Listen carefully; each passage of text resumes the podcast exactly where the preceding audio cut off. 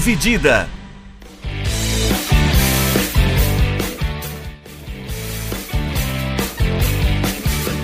Olá, meus amigos e olá, minhas amigas, sejam bem-vindos e bem-vindas a mais um episódio do podcast Dividida.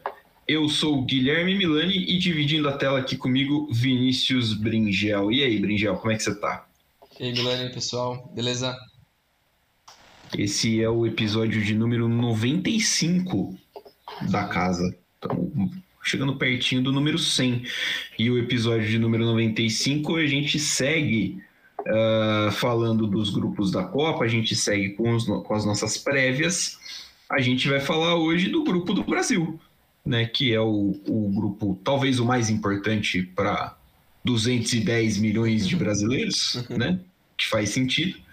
É, é um grupo que tem Brasil, Sérvia, Suíça e Camarões. Um grupo parecido né, com o Brasil enfrentou na Copa de 2018. É, e a gente vai falar aí, então, do Brasil. O Brinjal vai dar aí as informações. É, você gostou da convocação do Tite? Cara, eu acho que foi o esperado, né? Eu acho que boa parte dos caras que fizeram parte do ciclo estão ali.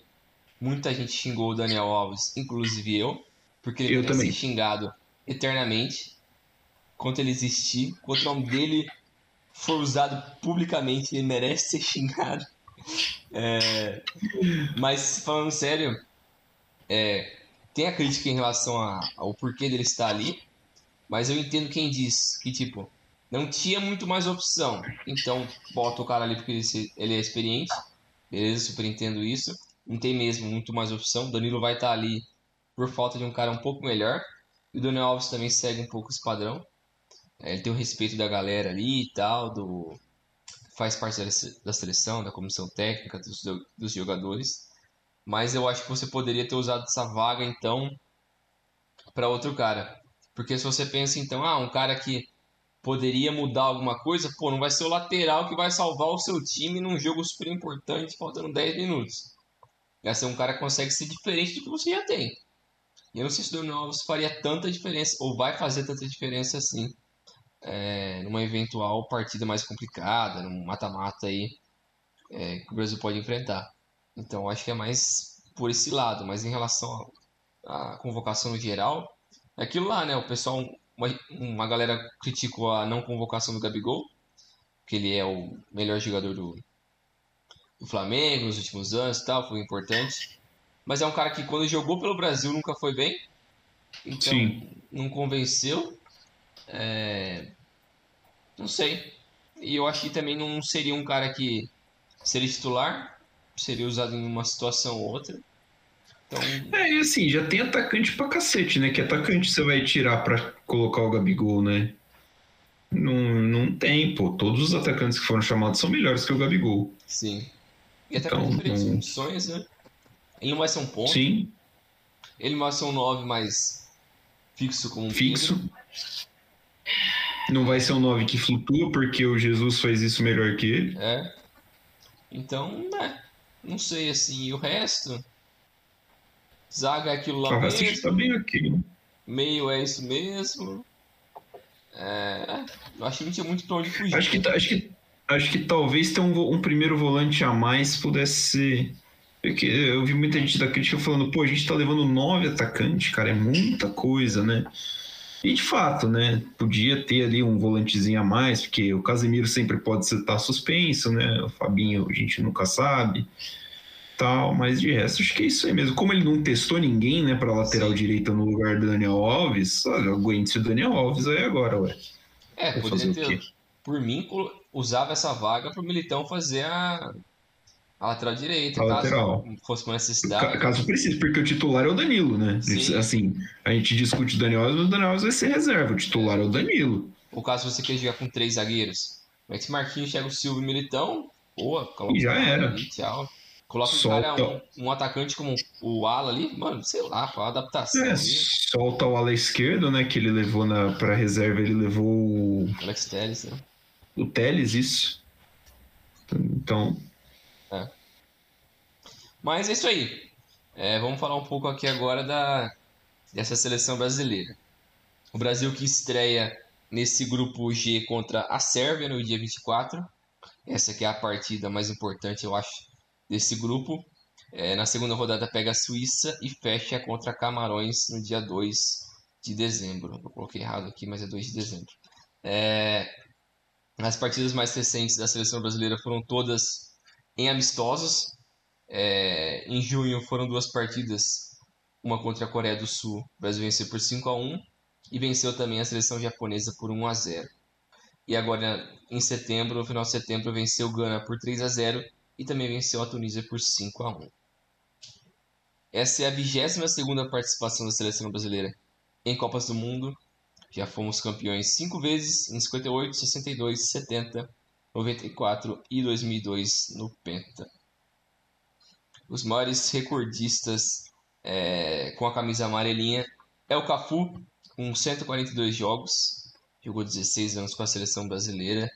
É, duas vezes campeão mundial, capitão do Penta. Um cara icônico.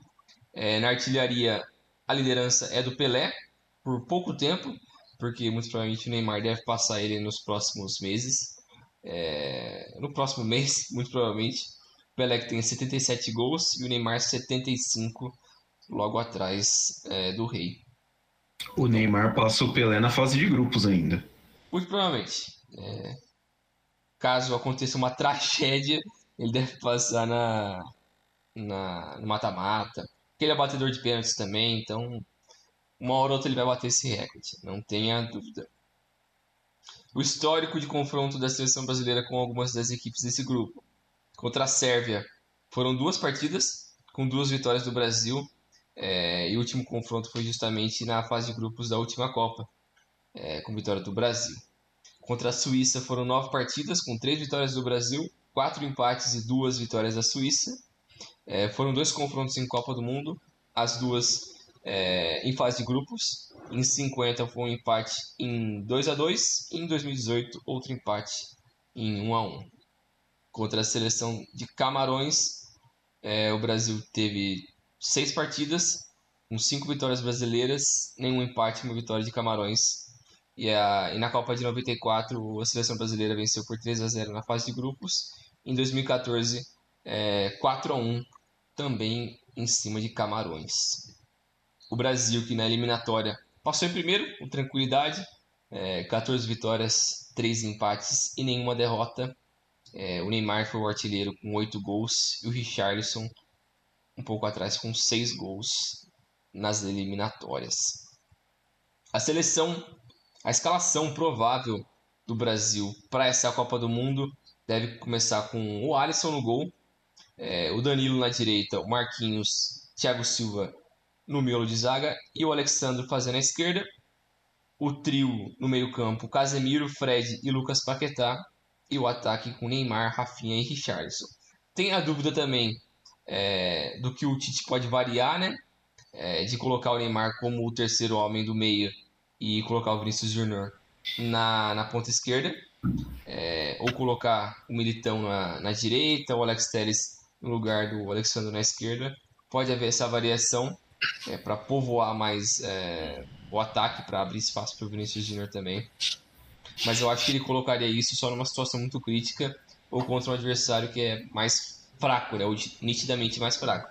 Porque contra as grandes seleções eu acho improvável que o Tite vai colocar a escalação é, do Neymar no meio, seria muito arriscado, eu acho. Aquele 4-2-4, né? É. É mais difícil. Acho que também pode sacar o Richarlison, né? Às vezes. É, também.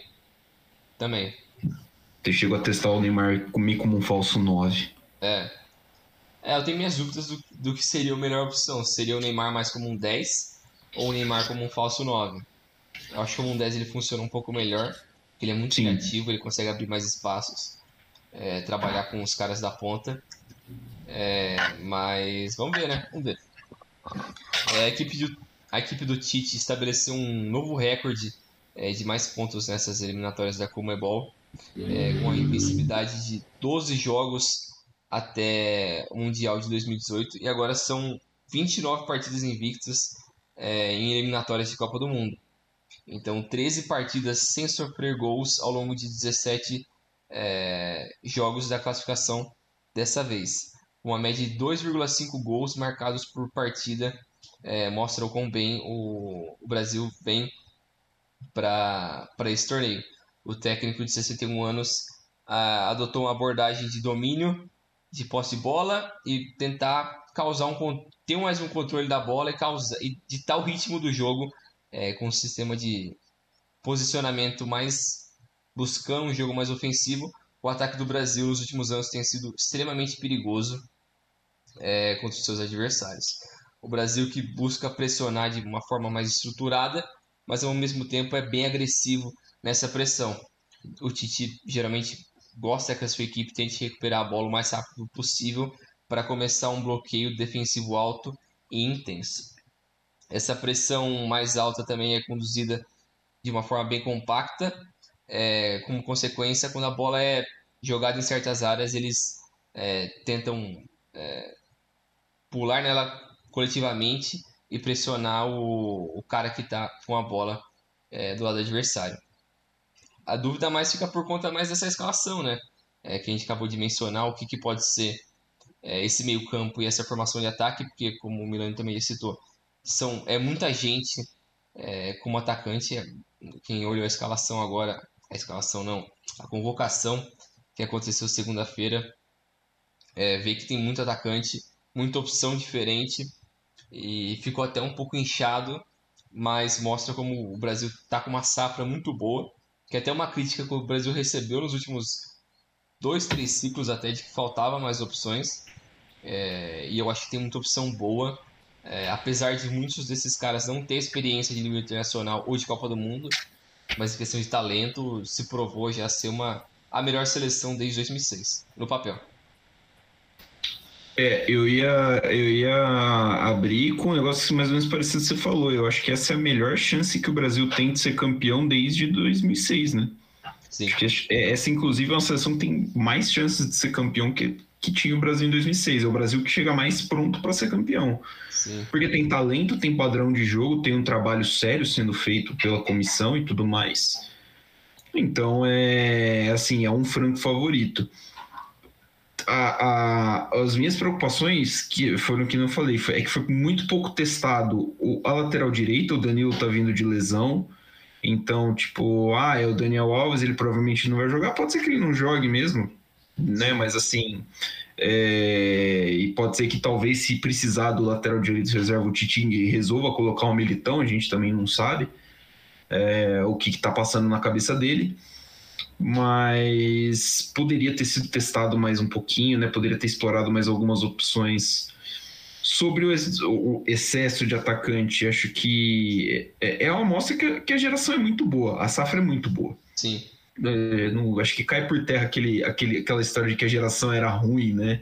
Sim. Então, é, imagino que.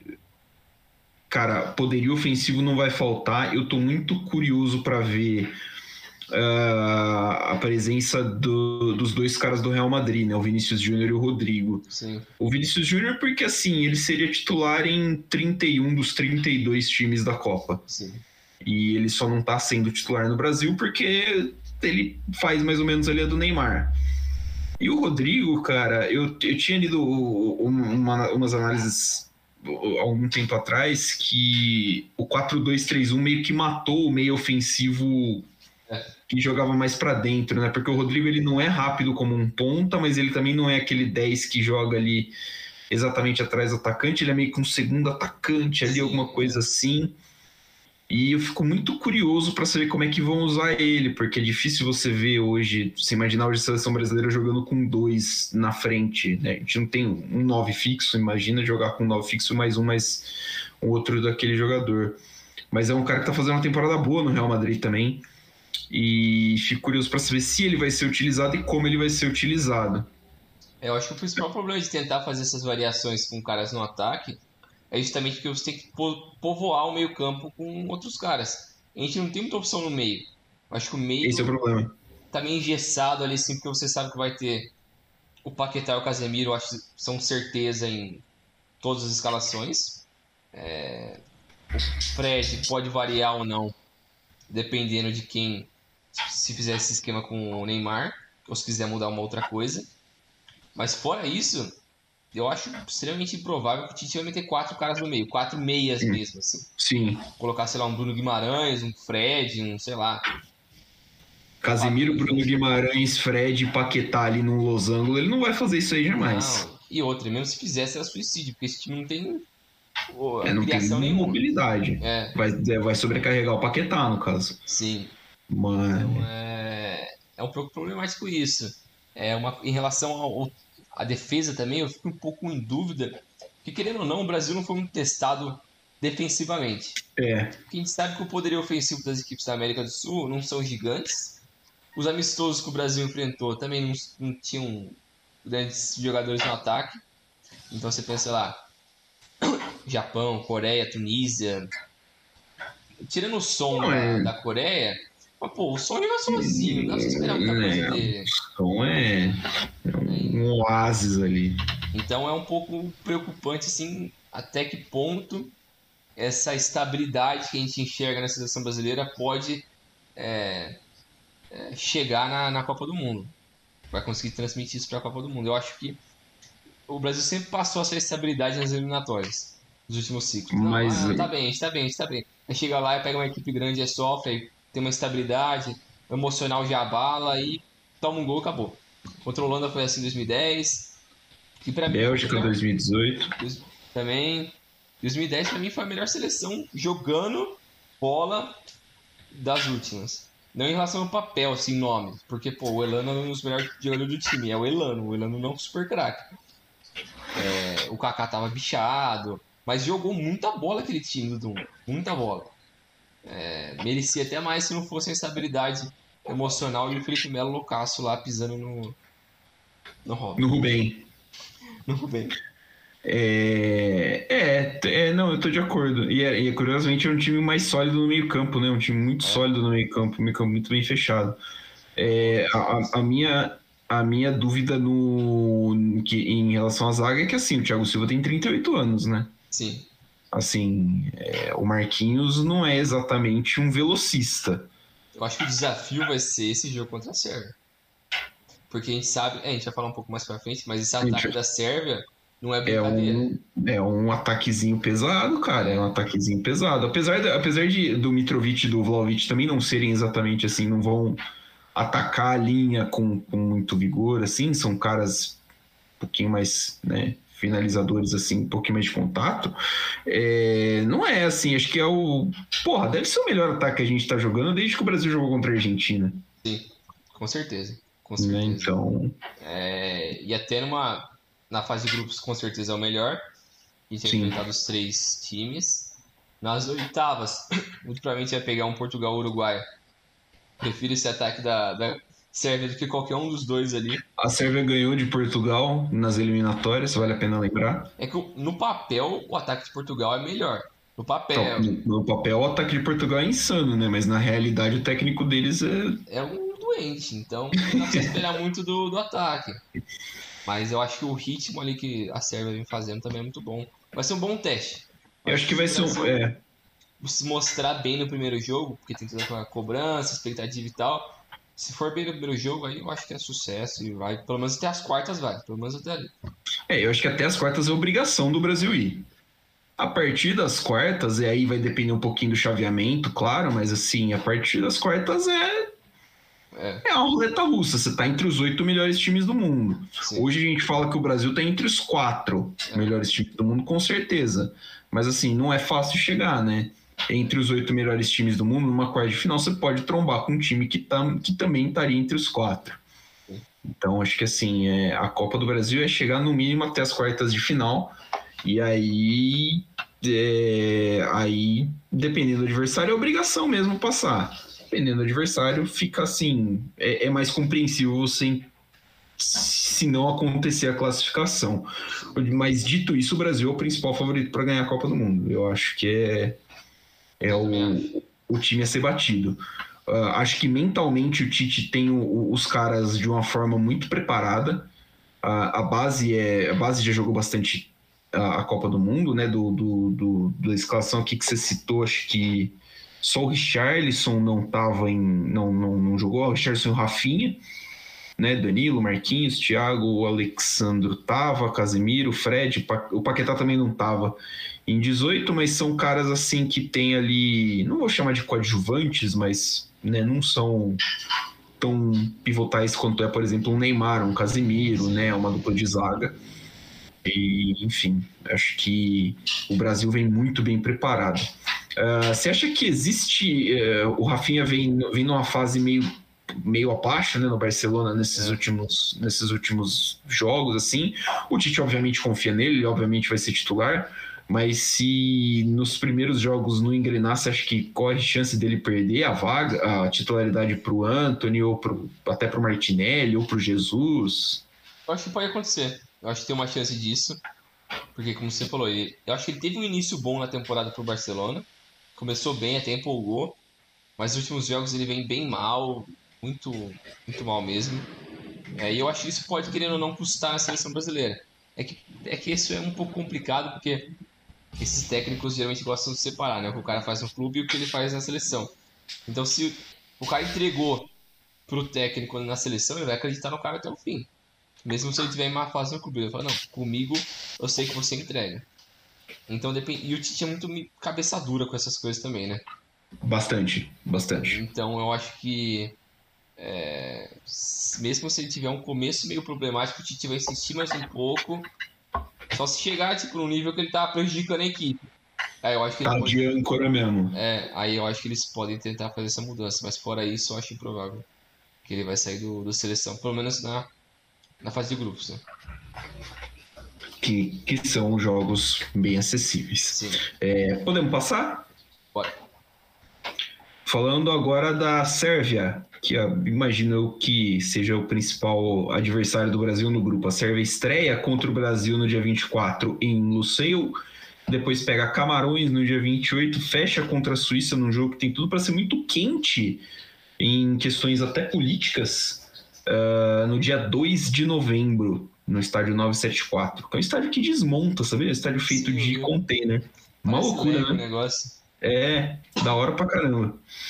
Uh, os últimos jogos da Sérvia na janela de junho pela Nations League: 4 a 1 na Eslovênia, 1 a 0 na Suécia e 2 a 2 com a própria Eslovênia.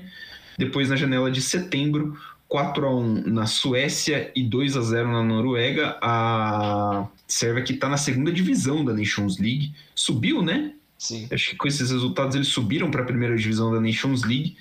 É, mostra um pouquinho da qualidade, porque bateu, por exemplo, na Noruega, que tem o, o Android fazedor de gols do futebol mundial. O, a Eslovênia tem o sucessor do Android fazedor de gols, que é o Sesco.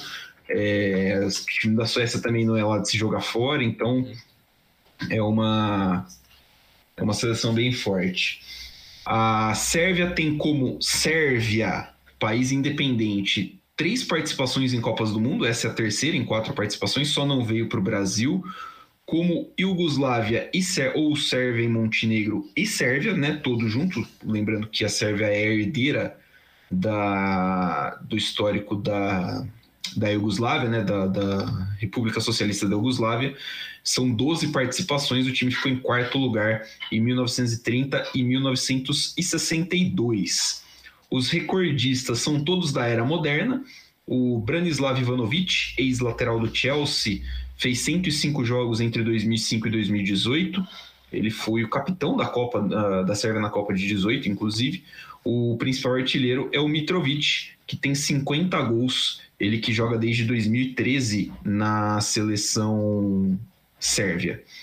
Uh, Brasil e Sérvia jogaram duas vezes, com dois confrontos, com duas vitórias do Brasil, o último na fase de grupos, né? Como o Brinjal falou, na fase de grupos da Copa de 18, vitória brasileira. Só que o Brasil tem um histórico muito forte também como a Iugoslávia, né? Brasil e Iugoslávia se enfrentaram quatro vezes em Copas do Mundo, 1930, 1950, 1954 e 1974, uma vitória para cada lado e dois empates, né? Dois empates nas duas últimas. A Iugoslávia venceu em 30 e o Brasil venceu em 50. Perdi a janela. Uh... Sérvia e Camarões se enfrentaram uma vez 4 a 3 em 2010 no amistoso contra uh, 4 a 3 para os sérvios no amistoso em 2010.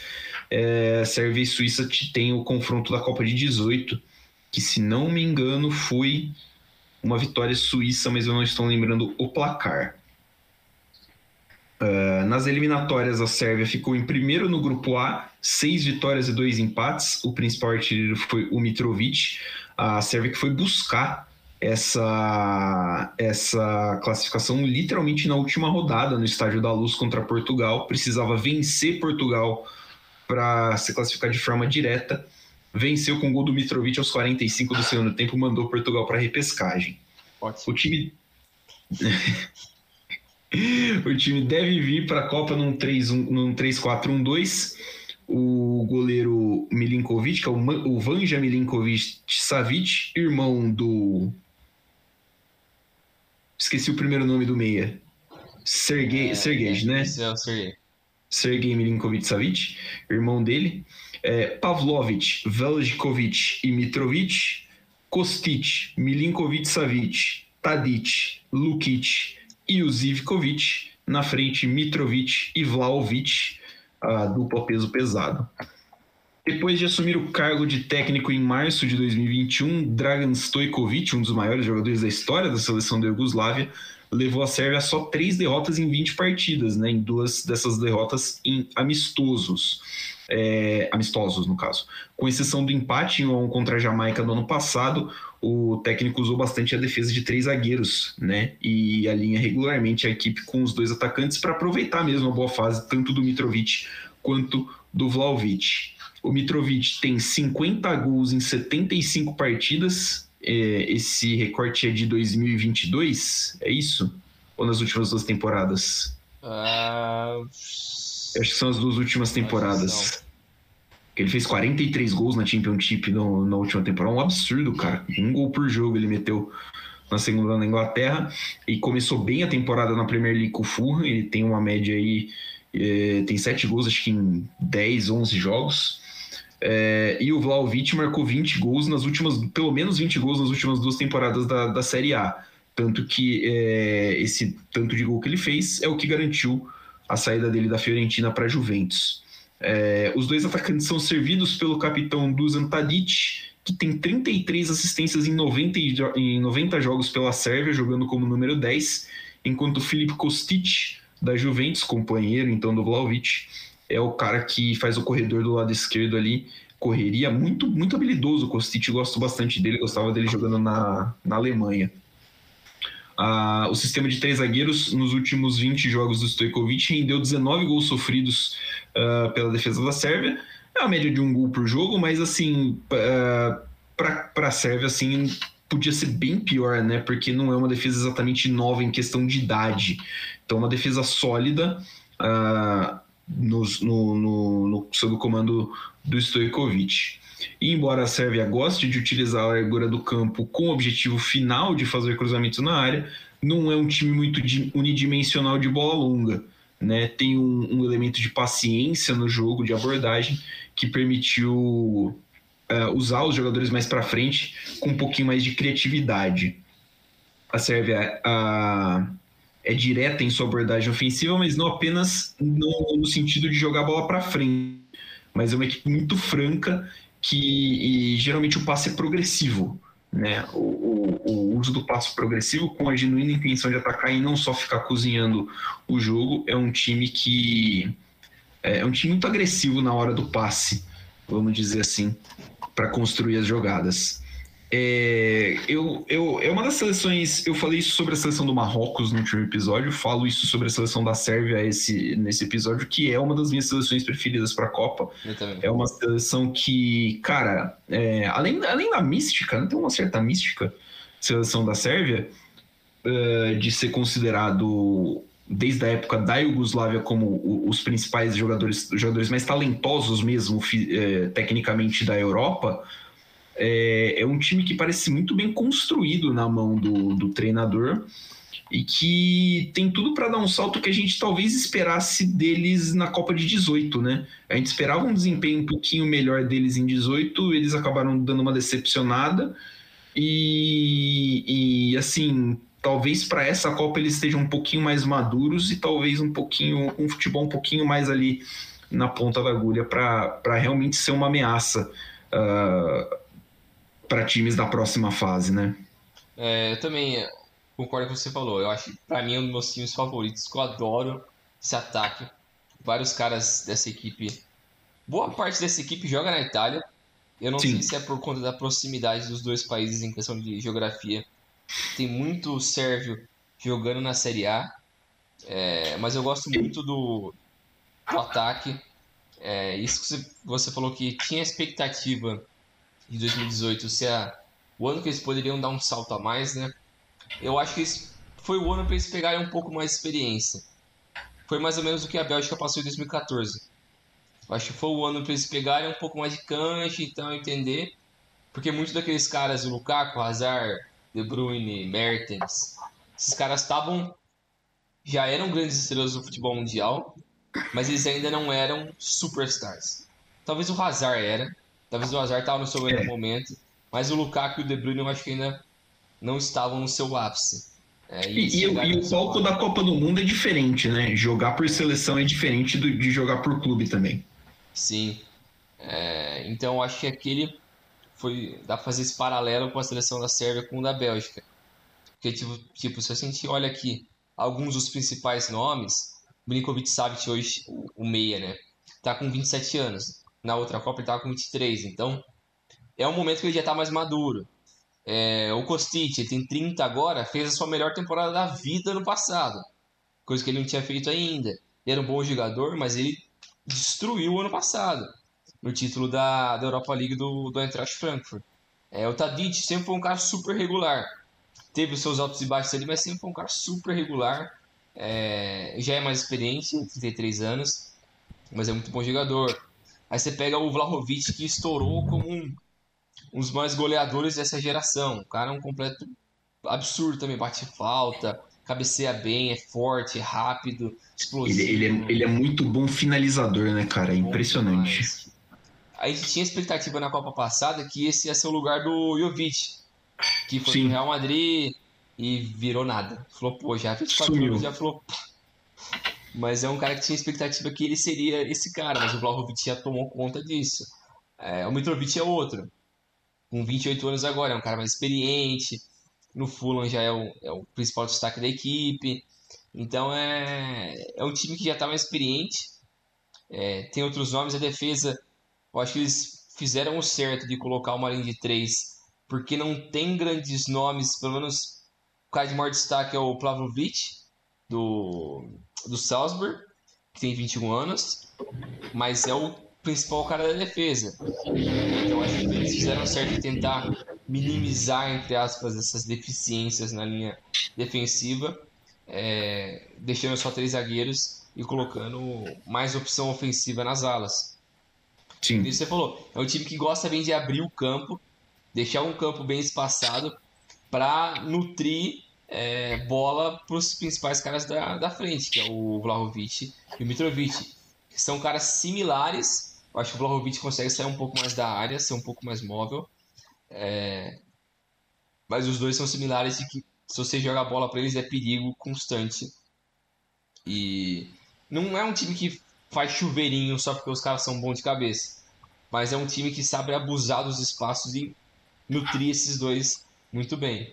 É, e o meio-campo também consegue fazer isso muito bem. O Milinkovic Savic joga bola demais. Sempre, toda janela tem aquela especulação: quando ele vai sair da Lazio? Quando ele vai sair da Lazio? Ele vai pro United ou ele vai pro Liverpool? É, sempre tem essa. E até hoje ele nunca saiu. É, no, no Futebol Manager ele é contratação certeira de um desses dois times aí. É papo de 80 milhões de euros para cima. E, e, é um cara que eu gosto muito porque ele é grande. Sim. Ele é, ele é alto e ele parece assim, forte. E você fala assim, porra, é um volantão brucutu Sérgio. E você vê ele pegando na bola e ele, e ele tem uma técnica, uma facilidade para fazer passes de, todo, de muitas. É, de diferentes distâncias, assim, que, cara, é, assusta até. Tipo, ele é, ele é muito, muito bom jogador, muito talentoso. É, tendo, eu concordo aí com o que você falou, Bringel. E vou, vamos ver. Eu, eu fico na esperança de que essa seja uh, uma, boa, uma boa Copa para a Sérvia, especialmente porque eu acho que faz falta um, um, país como a Sérvia do leste europeu ali, com mais frequência em Copa do Mundo, né, com mais frequência em Eurocopa, que seja. A Sérvia nunca disputou uma Euro com, como, como país independente, né? Então. É, quem sabe aí tem uma, tem uma, uma geração chegando que também é bem promissora. É, imagino que possa a gente possa ver aí mais da Sérvia num futuro mais próximo. Isso aí. É, agora vamos com a terceira equipe desse grupo G, que é a seleção da Suíça. A seleção da Suíça que vai estrear contra Camarões no dia 24, depois pega o Brasil na segunda partida e fecha contra a Sérvia. É, as partidas mais recentes da seleção suíça foram todas pela Nations League também.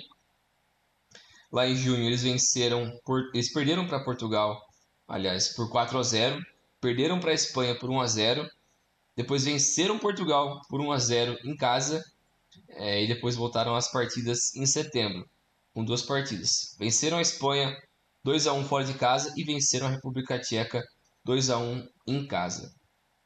Então, começaram um pouco mal e terminaram muito bem é, essa sequência de últimos jogos antes do, do Mundial. Essa é a 12 participação dos suíços em mundiais. A melhor classificação deles foi em 54, quando eles chegaram às quartas de final. O maior, maior jogador, um jogador que mais tem jogos pela seleção suíça é o Heinz Hermann, com 118 jogos, jogou de 78 a 91 o jogador com mais gols é o Alexander Frey, com 41, 42 gols entre 2001 e 2011. É, as partidas entre essas equipes, o, o Brasil já enfrentou a seleção suíça nove vezes, com três vitórias do Brasil, quatro empates e, dois, e duas vitórias da seleção da Suíça. É, e é só isso, eles nunca mais enfrentaram as outras. Ah, não, enfrentou a Sérvia na última Copa. É. é eu não coloquei aqui. Eu, eu, fiquei, eu fiquei de ver. Eu vou, vou caçar aqui e eu já falo pra você quanto foi. Mas é isso aí, eu tinha buscado, esqueci. Segue. É, e na classificação da, da eliminatória europeia, a Suíça fechou o grupo C em primeiro, com cinco vitórias e três empates e nenhuma derrota. Invicta então nessas oito partidas. E, e a seleção da Suíça, que muito provavelmente deve ir com Kobel no gol, já que o Sommer tá lesionado e não vai para a Copa. É, eles Uma têm, pena. Eles têm três bons goleiros da seleção da Suíça. O Kobel é o goleiro do, do Borussia Dortmund. Tem também o goleiro do o Sommer, que é do Mönchengladbach. Do Mönchengladbach. E o terceiro... Me fugiu o nome aqui, mas eu lembro que ele é também joga na Alemanha. Mas enfim, continuando aqui com a escalação. A Ricardo Rodrigues na esquerda, o Elved, o Akanji e o Widmer. O meio campo com Freuler, Chaka é, fazendo a linha de dois. E os três na frente com Vargas, Sol, Shaqiri e o Embolou na frente. Essa seleção da Suíça que costuma é, jogar um jogo mais de bolas longas, que ao mesmo tempo eles não jogam muitos passes progressivos. É, mesmo quando eles usam essas bolas longas, eles não procuram jogar rapidamente devido a ter uma abordagem um pouco mais conservadora é, no seu estilo de jogo. Isso muitas vezes levou essa equipe a se reorganizar imediatamente em, um, em uma linha baixa e muitas vezes eles lutaram, é, tiveram dificuldades para entrar na grande área. A maioria das suas chances e oportunidades ao longo das partidas é criada por cruzamentos, porque eles tendem a criar mais jogadas por terem bons jogadores nas laterais, como o Ricardo Rodrigues e o Widmer. É, eles também não têm muita capacidade, é, têm uma deficiência ofensiva muito grande, e o principal jogador dessa equipe, é, e o mais importante, é o Chaka, jogador do Arsenal, que ele merece os parabéns, porque ele é um cara que comeu o pão que já amassou nos, sei lá, uns três anos atrás, teve aquela treta no Arsenal, que ele era o capitão, aí perdeu a braçadeira, aí pisou na, na camiseta, aí o pessoal queria matar ele, aí na Copa ele fez aquele símbolo lá, que era do. do outro país lá. É, ele fez a, a Águia da Albânia. Da Albânia. A Águia Albanesa. O pessoal queria matar que, ele. Nossa. Porque tanto, tanto ele quanto o Shaqiri têm ascendência albanesa, né? São filhos de imigrantes albaneses que foram para a Suíça. Daí a treta com os sérvios. Sim. Então é. Foi uma loucura os últimos, sei lá, três anos ali do Chaka. Mas hoje em dia ele tá jogando muita bola. Ele é um dos principais jogadores dessa seleção Suíça e desse bom momento do Arsenal também né, pra, nessa primeira metade da temporada. Então, ele vem sendo esse principal jogador. É o cara que conduz a bola para frente, é o cara que cria mais oportunidades nesse meio campo. É, é, e no geral, essa equipe da Suíça é uma equipe boa defensivamente. Tem alguns jogadores de destaque, é, como o Akanji, que está no Manchester, Manchester City, ex-jogador do Borussia Dortmund. O Chaka, o Ricardo Rodrigues, e eles basicamente formam essa espinha dorsal é, da equipe suíça. É, e, o, e o Gregor Kobel, que muito provavelmente vai ser o número um no gol com a lesão do Sommer. Então, é um time que tem as suas qualidades, tem os seus destaques, mas o cara que era o seu principal jogador nos últimos anos, o Shaqiri, está enterrado nos Estados Unidos, teve pouquíssimos minutos nos últimos meses. É, ele tá no Chicago Fire, eu acho, não é? Então, ele, ele, é um cara que perdeu muito espaço, perdeu muitos minutos, é, mas ele ainda assim continua sendo um jogador para ficar de olho nessa seleção da Suíça. É, o Chaka é outro destaque. E a defesa eu acho que é, um, é sólida, é boa, mas falta mais capacidade e é técnica para o time ser um pouco melhor ofensivamente. É, eu, eu fico com a impressão um pouquinho que essa seleção suíça ela é ainda um rescaldão daquela geração do, do, principal da geração que deu as caras em 14 e jogou a Copa de 18. Né? Tem, é claro, tem a renovação meio forçada, porque os jogadores envelhecem, né? Normal, mas e a gente tem que lembrar que nem sempre a renovação vai vir no mesmo nível, porque a Suíça é um país muito pequeno. Né? Então tem, tem aí, claro, uma queda de, de qualidade, mas é. Pô, querendo ou não, é um time que está jogando aí a sua quinta Copa consecutiva. Né? Tem, que, tem que lembrar disso daí. O Shaqiri está indo para a quarta Copa consecutiva. Eu acho que ele já estava em 2010. Não lembro se o Chaka estava em 2010. Uh, ah, você falou do Chaka e ele vive o melhor momento dele na carreira, né? Sim. Quando ele, quando ele sai do Borussia Mönchengladbach para ir para o Arsenal, é, se esperava muito dele e ele teve um começo, como você falou, muito conturbado, mas hoje dá para ver que ele é mesmo o, o, o, se tornou o cara que esperavam que ele fosse quando ele chegou uh, no, no Arsenal. É um dos meus jogadores preferidos dessa geração suíça. É, eu gosto muito do Fabian Schär, zagueiro. Ele é muito bom é, com a bola no pé. Ele não é tão bom assim marcando.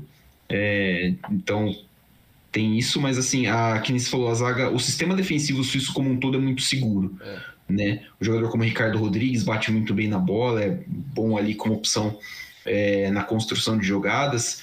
É, fica assim porque a gente esperava um pouquinho mais, por exemplo, da carreira do Shaqiri, né? Por exemplo, Sim, o Shaqiri, o Shaqiri tem, o Shaqiri tem passagem por time grande, pô. O Shaqiri jogou no Bayern de Munique, o Shaqiri jogou no Liverpool, na Inter de Milão, e ele não conseguiu ser destaque em nenhum desses lugares foi para mercados alternativos e aí parece que deu uma a carreira dele deu uma, deu uma estagnada. É, eu gosto do Embolô, o atacante, é um cara rápido, ele joga no Borussia Mönchengladbach, é um cara muito rápido, é, costumava ser ponta, inclusive, no começo da carreira dele. É, peca um pouquinho na finalização às vezes, mas é, né, acontece. É, é, é, é, mas é um time que, que cara, é, o processo de renovação, essa próxima geração suíça não me parece que tem assim, é, que já tá, que deveria estar é, sendo incorporada. Não, não acho que tenha a qualidade dessa última que, que foi que foi protagonista nas últimas Copas do Mundo. Acho que é, mais que... novos assim que tá entrando, acho que o, o Zacaria, não é? É um pouco mais novo. O Zacaria. Acho que tem uns 24, 25, não é? Ele não tá aqui. O Zacaria é do. que era do Mönchengladbach. Ele tá na Juventus, né? Não, ele tá no Chelsea. Tá no Chelsea. Tá no Chelsea, isso. Ele tá, ele tá com 25. 25. É, novo, tá né? aqui, é, é relativamente novo, mas tem assim, por exemplo. É, o Ah, e tem o. tem o, o Embolou, é, é, é assim, ele tem 25 também, né? Essa galera. é, são, são jogadores bons, tá? Acho que a Suíça não vai sumir assim do mapa tipo, de Copa do Mundo, por exemplo. Mas, é, pô, é que a gente esperava bastante do, do- de caras como o Shaqiri, do, de caras como o Chaka, o Seferovic foi importante, é, o Sommer é um goleiraço, aí você tem o Kobe é um goleiraço, é, o Kobe ainda é novo, tem 24, é, mas me parece que tem aí.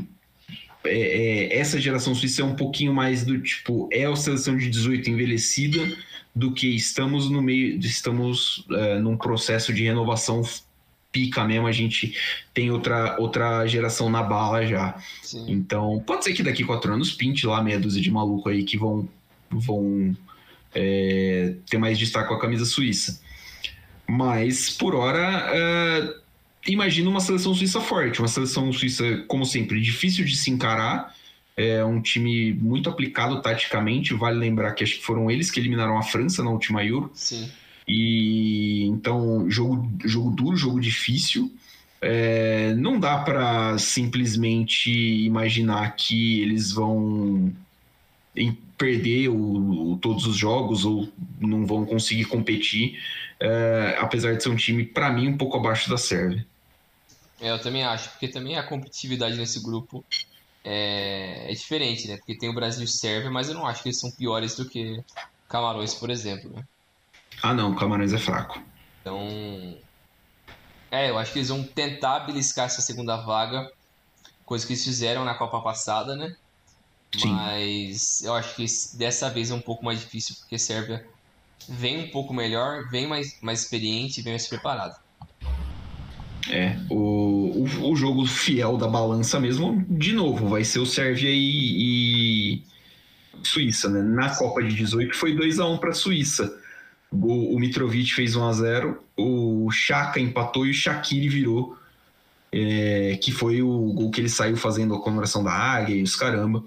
Então, é, foi, foi isso que aconteceu. Podemos falar de Camarões? Bora. Fechando o grupo, a gente tem a seleção de Camarões. Camarões que abre contra a Suíça, depois pega a Sérvia, fecha no dia 2 contra o Brasil. Nos últimos jogos, nas eliminatórias da CAN, em agosto, perdeu de Guiné Equatorial por 1 a 0 Excelente, né? Depois, na, em setembro, venceu por 2 a 0 Depois perdeu do Uzbequistão por 2 a 0 no amistoso e da Coreia do Sul por 1 a 0 Todos esses jogos em setembro. Camarões está na sua oitava participação. A melhor foi em 1990, nas quartas- quando chegou às quartas de final. Ah, enfrentou a Argentina, se não me engano, no jogo de eliminação. É a Copa do Roger Milá. É uma campanha histórica, acho que é a melhor campanha de um time africano até hoje na história das Copas. Ah, o recordista de jogos da seleção camaronesa é o Rigobert Song, que a minha geração vai lembrar como cara de trancinha e barba loira no álbum da Copa. Jogou de 93 a 2010 137 vezes pela, pelos Leões. O Eto'o, que é mais facilmente lembrado pelos fãs de futebol, fez 56 gols, é o maior artilheiro da história dos Camarões, jogou de 97 a 2014. Ah, Brasil e Camarões se enfrentaram uma vez, eh, jogaram seis vezes, cinco vitórias do Brasil eh, e uma vitória camaronesa. Na Copa de 94, 3 a 0 ah, na fase de grupos, e em 2014, 4 a 1 também na fase de grupos. O jogo de 2014 foi ah, o jogo que fechou aquele grupo para o Brasil. É, nas eliminatórias, Camarões passou pelo grupo D com cinco vitórias e uma derrota, né, 15 pontos. E no playoff, no cruel playoff da, da Confederação Africana, 2 a 2 contra a Argélia no agregado. A Argélia, que para mim é a melhor seleção do continente africano, Camarões passou por um gol fora de casa nos acréscimos do jogo de eliminação. É, cara, é de uma crueldade absurda isso. Esse playoff, mano, quem inventou isso é o maior filho da puta. é um sádico. É um sádico. Fuder com todo mundo. Tá maluco, velho. Você vai, ah, não, pô, ganhou o grupo da hora, vai aí, pau a pau. Se foda. Esse Toma grupo não vale mais nada. Toma aí um confronto direto, então, para você decidir uma vaga pra Copa do Mundo. Nossa. Uh, Camarões deve vir num 4-3-3 com Onaná, Tolo, Inculu, Casteleto e Collins Fai, Jean Onaná, Samuel Gouet e Anguissá, Toko Ekambi, Eric Maximan Chopo Motim e o Abubacar. É, desde que o Rigobert Song assumiu o cargo no meio do ano, ele implantou uma infinidade de formações diferentes com Camarões. Dada a força do time em profundidade no departamento de meio campo, o técnico conseguiu cortar e mudar a forma dependendo do adversário. E aí entra, entra o planejamento de Camarões de querer atrair a posição, a oposição para pressionar no, no alto do campo, né? Traindo para frente com uma falsa estrutura de construção. Os Leões Indomáveis são um time bastante bruto na posse de bola, uh, acertando canais e cruzando para os grandes homens de área, seguindo o estereótipo de jogo inglês de décadas atrás. Uh, mas sem a posse da bola, o Song é um técnico muito progressivo. É um técnico que quer que o seu time ganhe a bola lá uh, no campo de ataque, pressione no alto do campo, sufocando a construção adversária e tentando ganhar a bola em áreas perigosas, onde eles podem passar da, da fazer a transição defesa-ataque em um instante e criar o máximo de oportunidades possíveis. Uh, um dos elementos-chave desse jogo de Camarões é que é muito direto e físico. Né? Então, é, o Brasil vai sofrer um pouquinho com isso, acho, nesse, nesse grupo. Né? O Brasil tem um, um meio-campo ali. É, é, não sei, eu, não, eu tenho uma certa dificuldade de entender o quão físico é o Fred, por exemplo. Exato. Porque ele não parece ser exatamente físico igual o Casimiro, mas também não parece ser físico negativo igual o Paquetá. É. Então, é, Brasil, Sérvia e Suíça vão ter uma dura batalha em suas mãos no meio de campo, especialmente contra o Zambuanguissá e o Onaná e a zaga vai precisar ter cuidado com as jogadas do Toko Ekambi e o Abubacar e tentar conter o Chopo Moting, que está numa fase abençoada no Bayern de Munique. Deus, o... Quem diria, hein? É. Se, acha, se perguntar lá em Munique se os caras estão sentindo falta do Lewandowski, vão rir da tua cara. Uh, o craque Vincent Abubacar iluminou a Copa Africana de Nações no início de 22, terminou uh, uh, o campeonato como artilheiro, ele fez oito gols. O Toko Ekambi, do Lyon, conquistou o segundo lugar com cinco gols. E também na lista estão jogadores como André Anguissá, que tem uh, jogado muito bem pelo Napoli e desempenhou um papel importante na humilhação que o Liverpool passou em Nápoles no início de setembro, né? assim como o Choupo-Moting que está debulhando tudo com a camisa do Bayern de Munique. É, é uma seleção fraca, não, eu vou assim, sem minhas, sem minhas palavras, não é uma seleção muito forte. É, a, a, chance é a fisicalidade, né? Ganhar a, a trincheira ali do meio-campo, e aí Camarões tem jogadores que podem fazer isso, mas assim, a, a, a, bem da verdade, são na hora que o time tem a bola no pé, acho que são poucos os jogadores que vão poder num nível de Copa do Mundo, num nível de uh, num alto nível que apresentam seleções de Suíça, Sérvia e Brasil, é, fazer diferença durante muito tempo.